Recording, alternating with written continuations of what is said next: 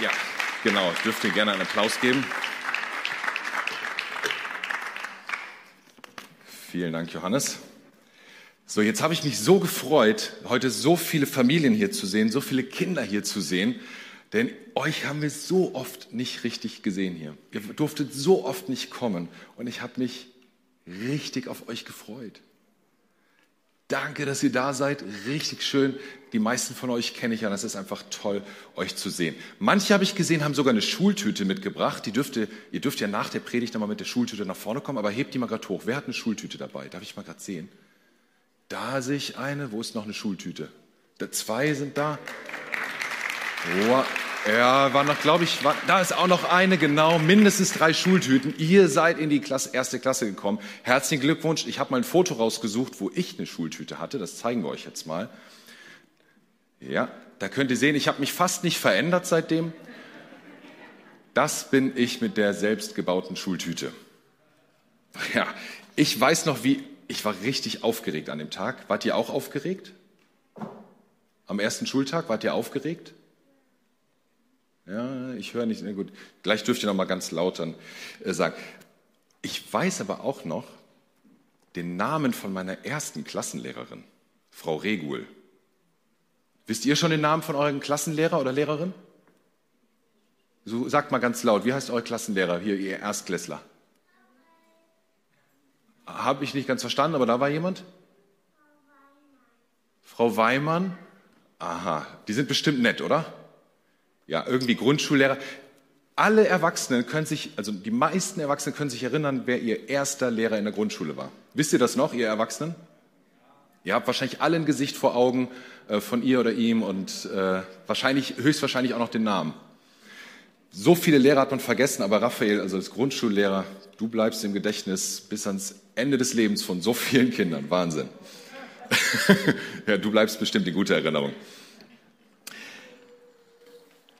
Bestimmt wisst ihr ja auch schon, dass es dann am Ende vom Schuljahr ein Zeugnis gibt.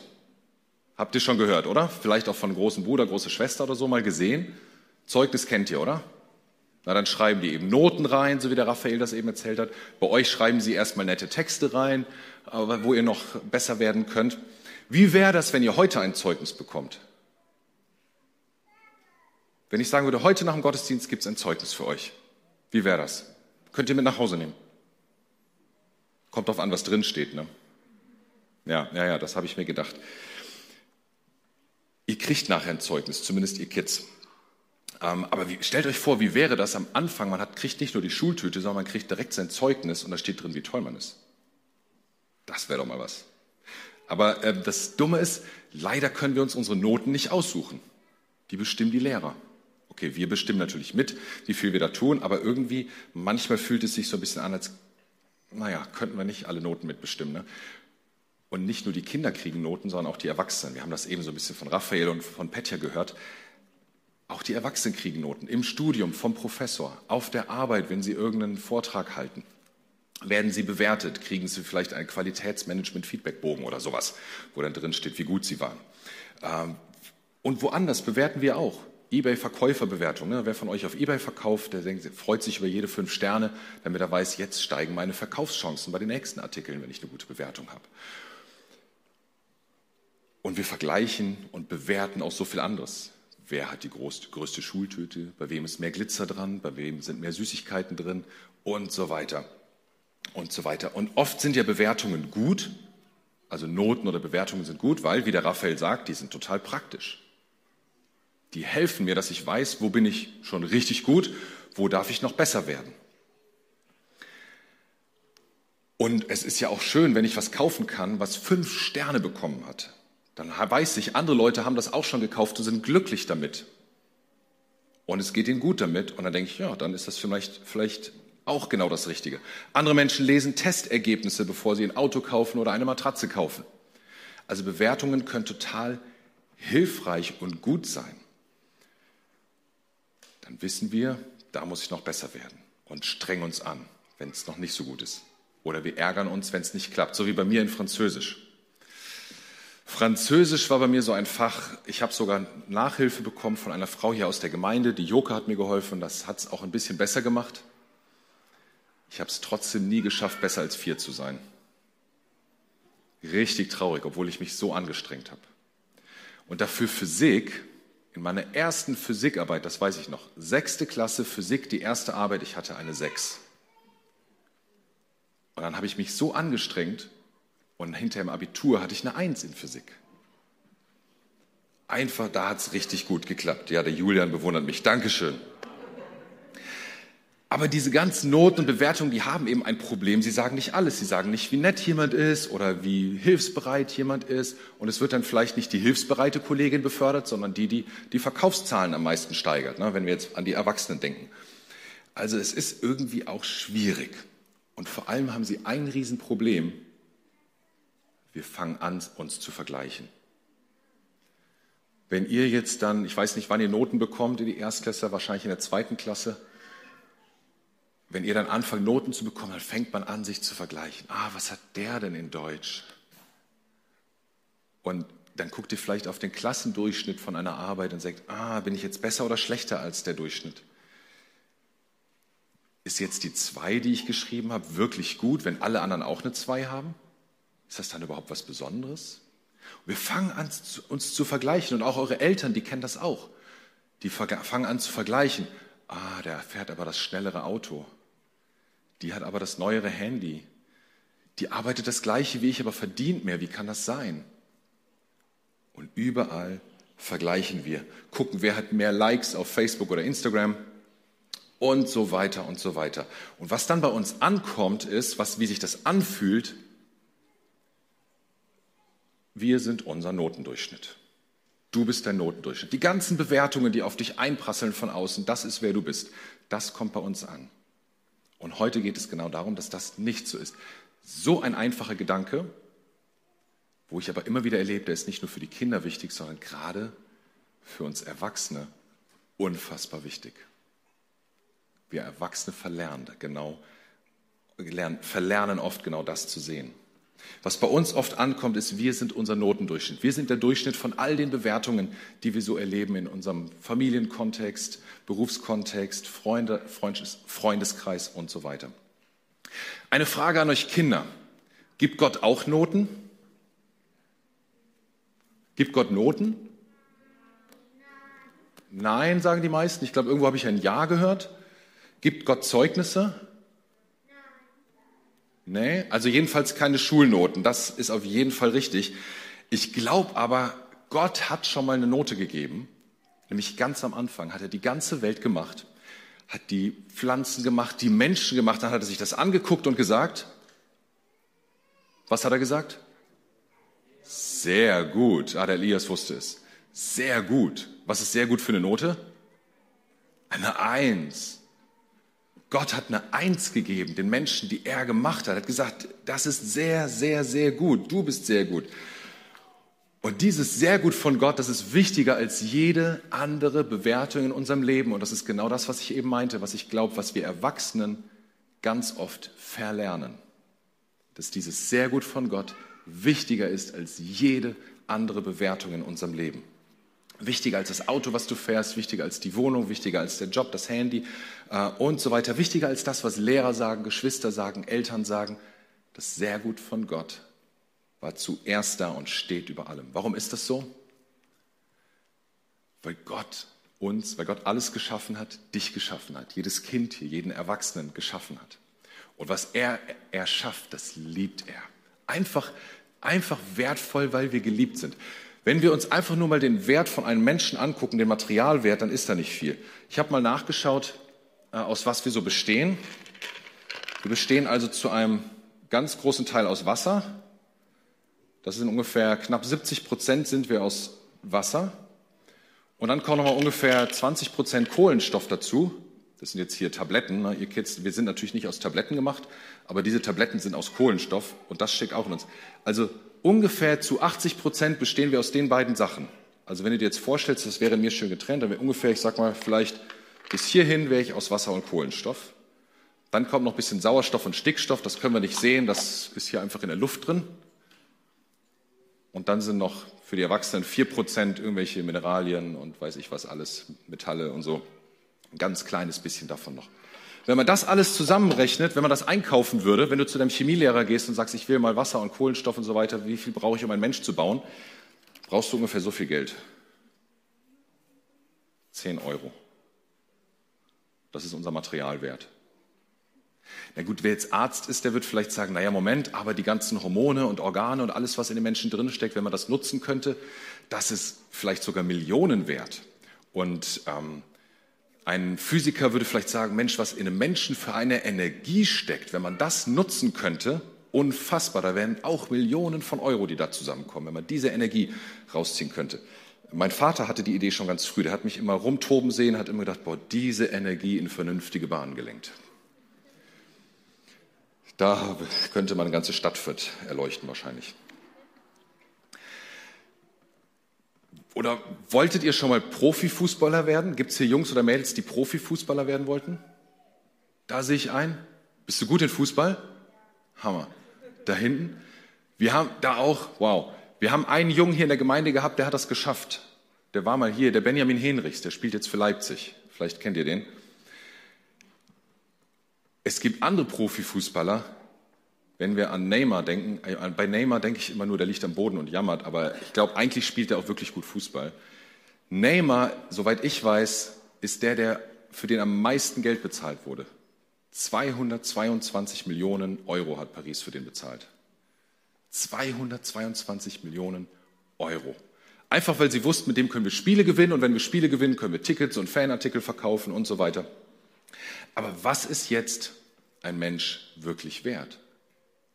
Die 10 Euro Materialwert? Oder erst, wenn er Fußball spielt? Wir gehen oft so damit um, dass wir sagen, was bringt dieser Mann oder diese Frau für die Mannschaft? Steigert er die Verkaufszahlen? Schreibt sie gute Noten? Und so weiter und so weiter. Und Gott macht es andersrum. Gott sagt zuerst sehr gut bevor wir was gemacht haben. Davor sagt er schon sehr gut. Und das hat er sogar gesagt, obwohl er wusste, dass die ersten Menschen große Dummheiten machen werden. Obwohl er wusste, dass der Matthias große Dummheiten machen wird. Obwohl er wusste, dass du große Dummheiten machen wirst. Hat er trotzdem schon vorher sehr gut gesagt. Er hat es andersrum gemacht. Einfach weil er uns liebt. Wir waren gerade im Urlaub in der Stadt Pisa und manche von euch haben vielleicht schon gehört, da ist so ein Turm, der ist so ganz schief. Ja? So, dann sind wir durch die Stadt gelaufen und auf einmal steht ein Mann neben unserer Tochter Finja. Steht einfach da, hat ein Papier und fängt an, ihr Auge zu malen. Sagte, wie heißt du? Wie heißt du? Hat sie gesagt, ich heiße Finja. Und sie sagt, oh, ich male Mona Finja. Mona Finja, ja, 15 Euro. Mona Finja. Da hat er sie gemalt und Finja hat sich gefreut, hat jetzt ein schönes Bild von sich, von ihm gemalt mit dem schiefen Turm von Pisa daneben. Und dann hat er hinterher gesagt, und in ein paar Jahren wird dieses Bild im Louvre hängen. Wisst ihr, was das Louvre ist?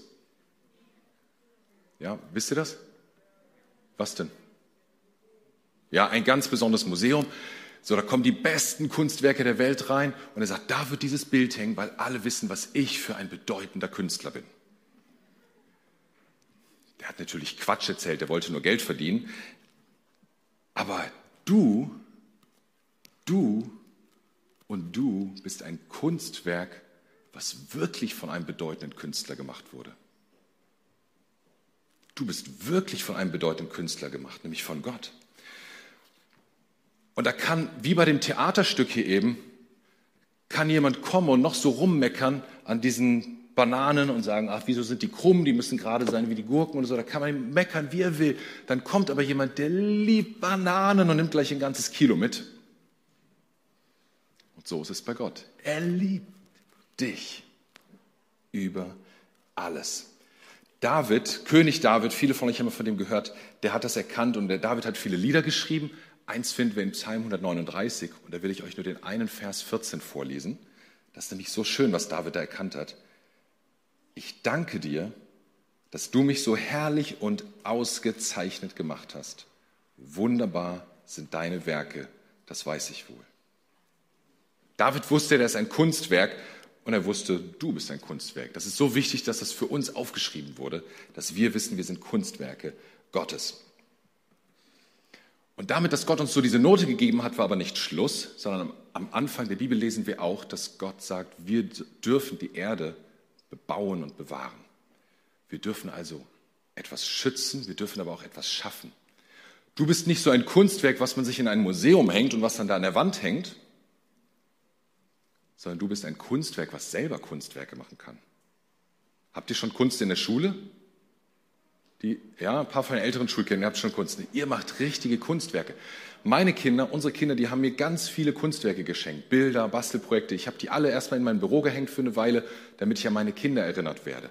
Und wenn wir Kunstwerke machen, das können Lieder sein, Texte, die wir schreiben, Bilder, die wir malen, Gedanken, die wir uns machen, wie wir für andere Menschen da sind, all das können wir Gott mit einer Freude machen.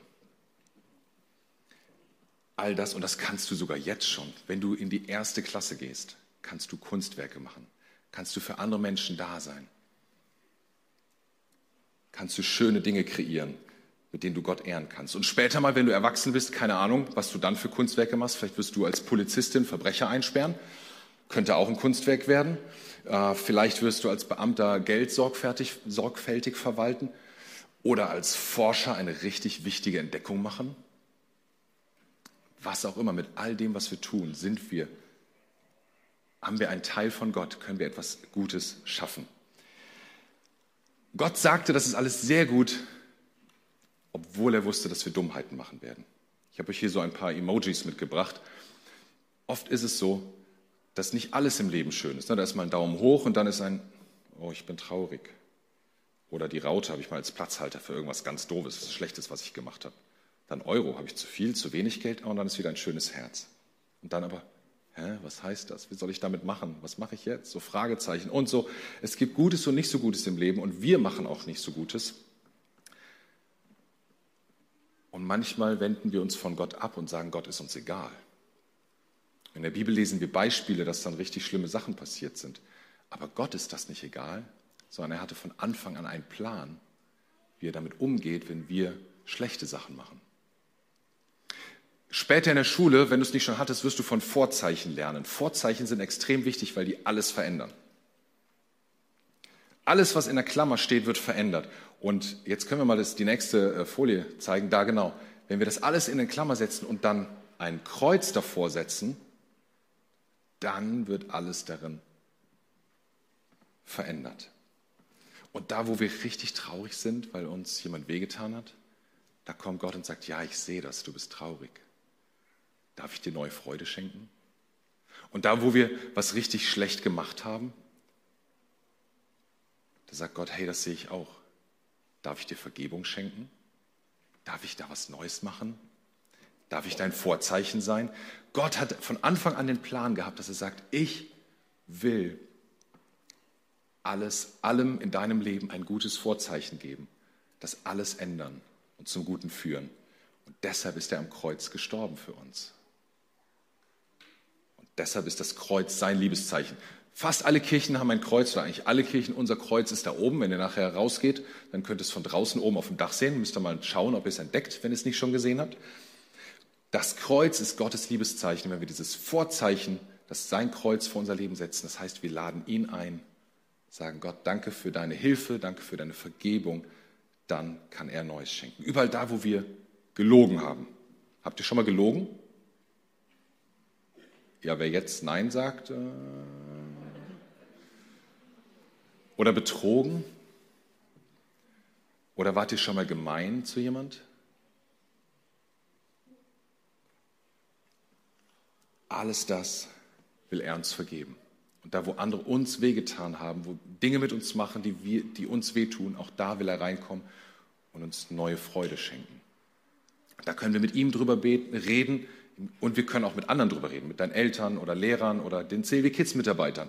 Such dir Menschen aus, die du magst. Ich habe am Anfang gesagt, dass es Zeugnisse gibt. Und ich will euch das Zeugnis schon mal zeigen, was du heute bekommst. Nur für die Kinder. Und zwar, das ist euer Zeugnis heute. Das muss man aus der richtigen Richtung sehen. Ich weiß nicht, ob man das jetzt erkennen kann. Kann man nicht, könnt ihr danach erkennen, wenn ihr es dann in der Hand haltet, dann könnt ihr es sehen. Ihr kennt diese Kippkarten, ne? Und hier steht erstmal, du bist dein Notendurchschnitt. Du bist einfach das, die Noten, die du kriegst, das bist du. Und wenn das alles Vierer sind, dann bist du halt eine Vier. Punkt. Aber wenn du dann richtig kippst, dann siehst du es auf einmal, oh, nee, Gott sagt was anderes. Ich bin ja viel mehr wert als mein Notendurchschnitt. Und wenn der Notendurchschnitt vier ist, ist egal. Und wenn er eins ist, ist auch nicht so wichtig. Ich bin nämlich noch viel mehr wert bei Gott. Du bist sehr gut. Das ist, was Gott uns von Anfang an zugesprochen hat. Das ist seine Note für dich. Und die darfst du, ihr Kids, kriegt die am Ausgang, glaube ich, oder Jasso? Genau, könnt ihr euch am Ausgang dann nachher mitnehmen. Also ich gebe zu, das sind ein bisschen andere Zeugnisse als in der Schule, aber wichtig ist, dass ihr aus Gottes Richtung auf euer Leben schaut und euch Erwachsenen will ich genau dazu auch einladen, aus Gottes Richtung auf unser Leben schauen. Ich sage es nochmal, wir verlernen das so schnell. Und ihr habt vorhin die Ansage gehört vom Seelsorgetag am 28 vielleicht die Chance für dich, nochmal neu zu sagen, oh ja, wenn das auch für Menschen ist, die äh, wie ich auf der Suche sind, die, wo ich gar nicht weiß, bin ich wirklich wertvoll. Komm dahin, das ist die Chance, dich nochmal ganz neu kennenzulernen. Und dann ist alles nicht so schlimm, auch wenn die französische Arbeit schlecht war und so weiter. Ich möchte jetzt noch beten zum Schluss und euch einladen, einmal die Augen zu schließen und zu überlegen, möchte ich diese Klammer und Gottes Liebeszeichen um mein Leben setzen? Möchte ich Gott einladen in mein Leben? Ihn, der sagt, egal was da ist, du bist viel mehr wert, du bist sehr gut und ich vergebe dir, wo du schlecht gehandelt hast. Ich liebe dich, wo du versagt hast. Ich bin bei dir, wo du Leid erfährst. Willst du diesen Gott einladen? Dann sprich doch dieses Gebet mit mir. Und ihr Kids, wenn ihr das möchtet, wenn du sagst, ich will Jesus einladen in mein Leben, dann kannst du dieses Gebet auch mitsprechen. Dann sprecht mir nach. Vater im Himmel, danke, dass du mich liebst. Danke, dass du dich für mich entschieden hast. Herr Jesus Christus, du bist für mich gestorben und auferstanden. Vergib mir meine Schuld ich wähle dich jetzt als meinen Retter und Herrn. Dir will ich folgen. Amen. Jesus, ich segne jeden, der hier ist und ich segne die Kinder, die in die Schule gehen. Ich segne uns Erwachsene, dass wir es niemals verlernen, auf dich zu schauen und unseren Wert von dir zu holen. Amen. Amen. Ja, jetzt